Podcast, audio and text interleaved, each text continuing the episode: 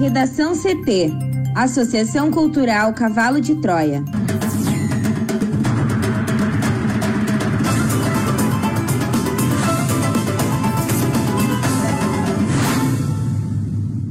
Agora, no Redação CT. Justiça torna réus oficiais do Exército suspeitos de fraudes em plano de saúde militar. IBGE aponta que a população do Rio Grande do Sul cresce 0,4% e atinge 11,4 milhões de habitantes. Justiça do Rio Grande do Sul reconhece mulher trans como mãe biológica do filho. Operadoras liberam sinal de internet para que alunos da rede estadual acessem aulas online.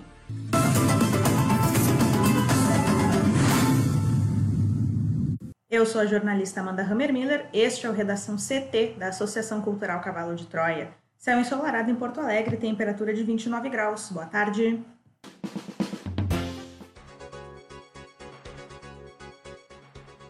E a quinta-feira será de altas temperaturas no Rio Grande do Sul. Na capital, a máxima pode chegar aos 30 graus. A previsão do tempo completa daqui a pouco.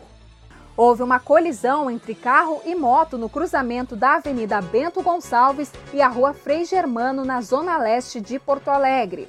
O casal que estava na moto ficou ferido e foi socorrido pelo SAMU. A batida aconteceu no sentido bairro Centro. Também, dois atropelamentos foram registrados nesta manhã na capital. Um deles por moto, também na Avenida Bento Gonçalves, no sentido centro-bairro, próximo da rua 9 de junho, no bairro Partenon. O outro atropelamento foi por carro na Avenida Saturnino de Brito, no bairro Vila Jardim. EPTC, Brigada Militar e SAMU atenderam as ocorrências. E atenção com trânsito lento devido a obras do DEMAI na Avenida Venceslau Escobar com a Rua Landel de Moura, na Zona Sul, no sentido bairro Centro. É feito o renivelamento da tampa de ferro.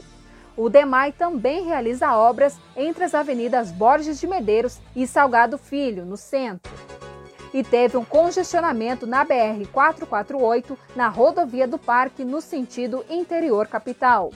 Foi realizada a retirada de placas um pouco antes da ponte estaiada. Duas faixas foram interditadas e, mesmo com a conclusão do serviço, os motoristas devem ficar atentos na região. O mesmo alerta é feito aos condutores que vão passar pela Avenida Zenha, no sentido centro-bairro, devido a obras no entorno. Com o trânsito, Juliana Preto. Justiça torna réus oficiais do Exército suspeitos de fraudes em plano de saúde militar.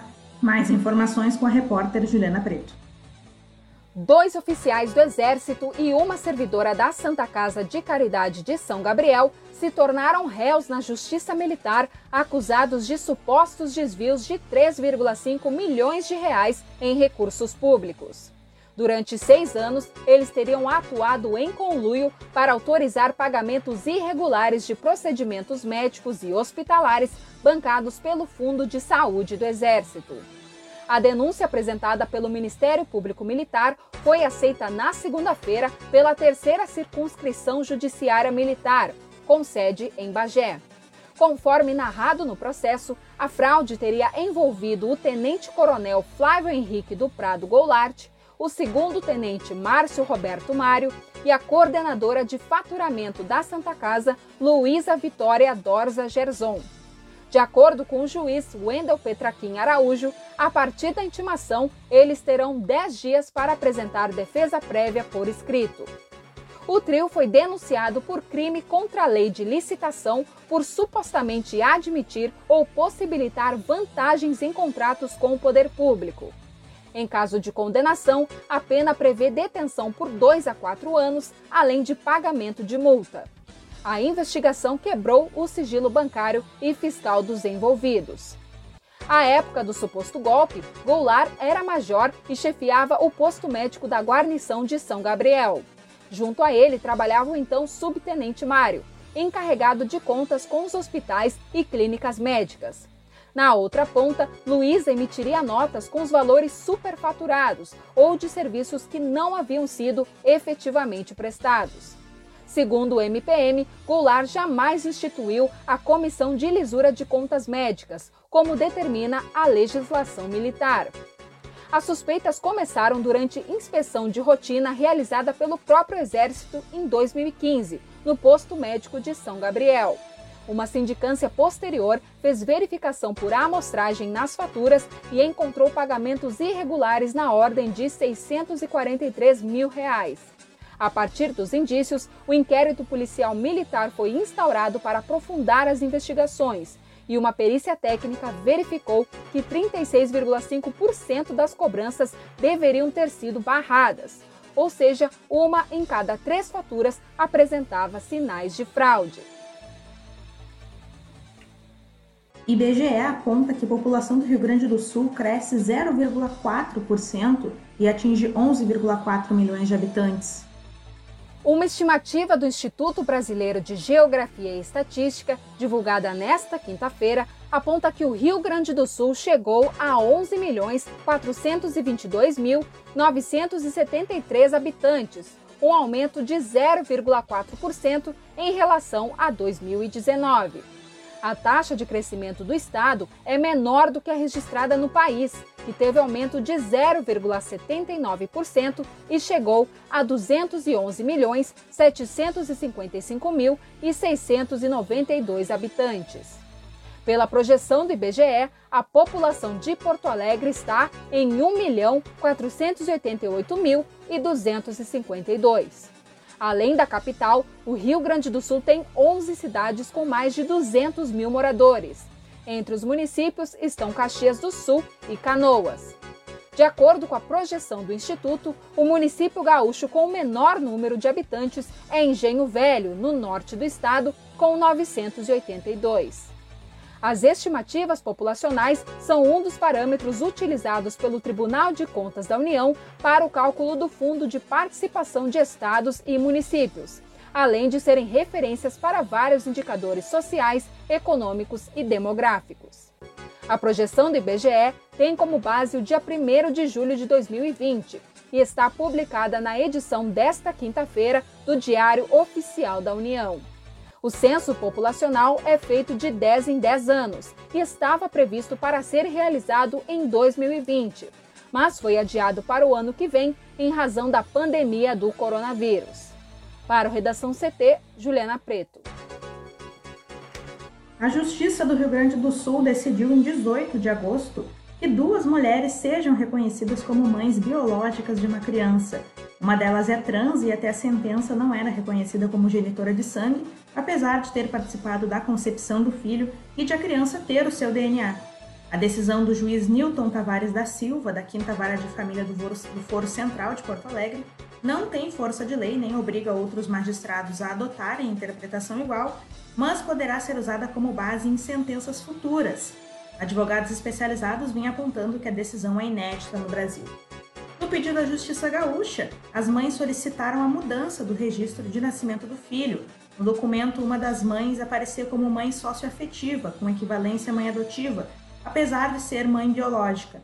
À época, ambas aceitaram a contragosto registrá-lo assim para incluir o filho no plano de saúde. A bióloga e mestranda em sociologia Agatha Vieira Mostardeiro, de 27 anos, com a concepção de Bento, que hoje tem dois anos, na concepção com a, com a então companheira. Agatha começou o tratamento hormonal para a transição e alterou os documentos em cartório para ser reconhecida pelo Estado como seu verdadeiro gênero. A partir de então, não tinha mais os documentos antigos.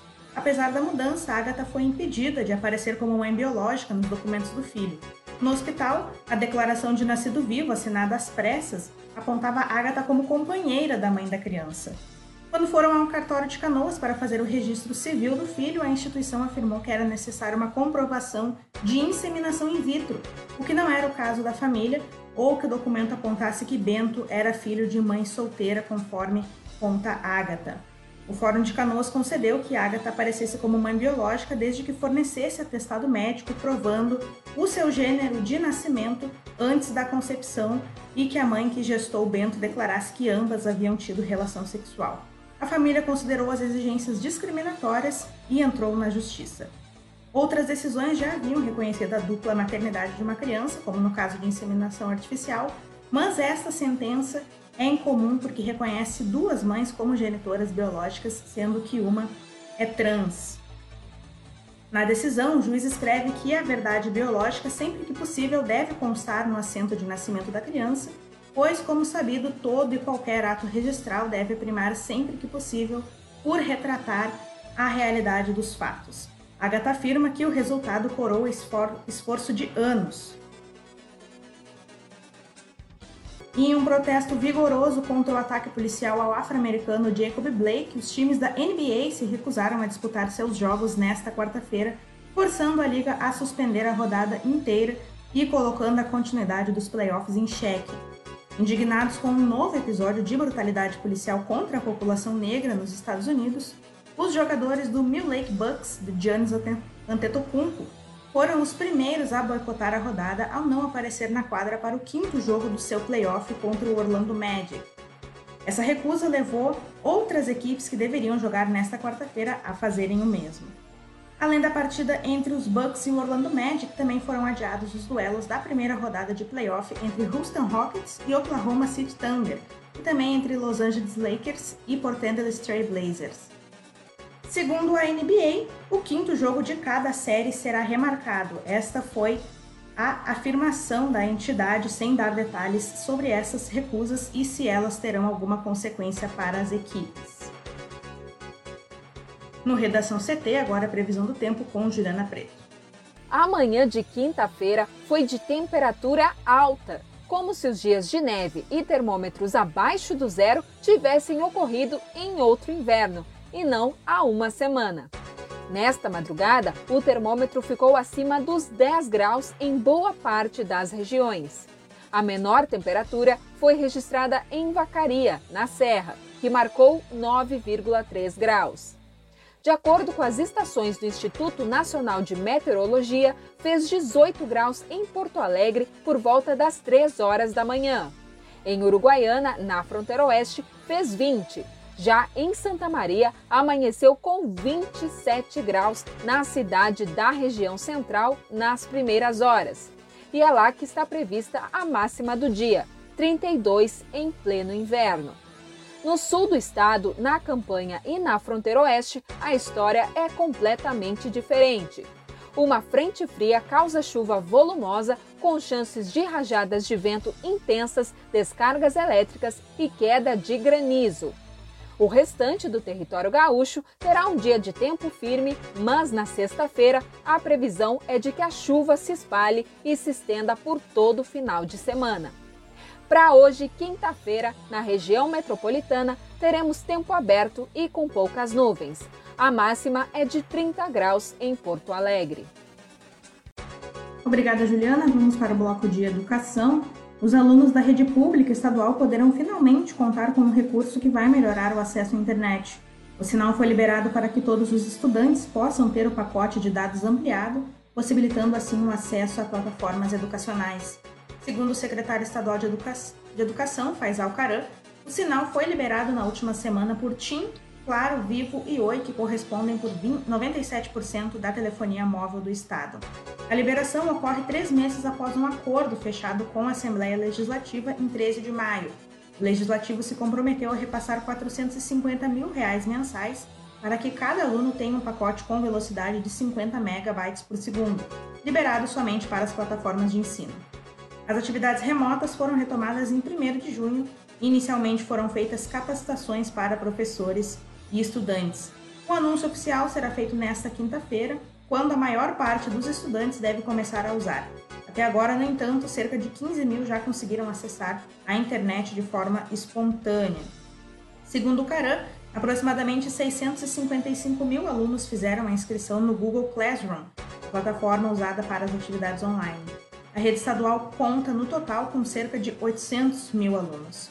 Com a liberação do sinal da internet, o Estado espera chegar a cerca de 700 mil estudantes cadastrados na plataforma. Chegando a este número, ainda restariam cerca de 100 mil alunos longe do ambiente online, e são esses que o governo passará a buscar a partir de então. A Secretaria Estadual de Educação também está consertando netbooks para distribuição a estudantes e professores. Por meio do Departamento de Tecnologia da Informação, mais de 5 mil equipamentos já foram recuperados e entregues. Os netbooks são cedidos de forma temporária e terão que ser devolvidos depois. Os professores e alunos também são orientados sobre procedimentos técnicos que devem ser adotados. Em setembro, o governo deve ter acesso a um aplicativo do Google para o monitoramento da plataforma usada pelos professores. Segundo a secretaria, o objetivo é controlar o uso em tempo real, entendendo quais escolas utilizam mais e quais atividades são aplicadas. Redação CT. Apresentação Amanda Hammermiller, colaboração Juliana Preto. Uma produção da Associação Cultural Cavalo de Troia com o apoio da Fundação Lauro Campos e Marielle Franco. Próxima edição amanhã, a uma hora. Boa tarde.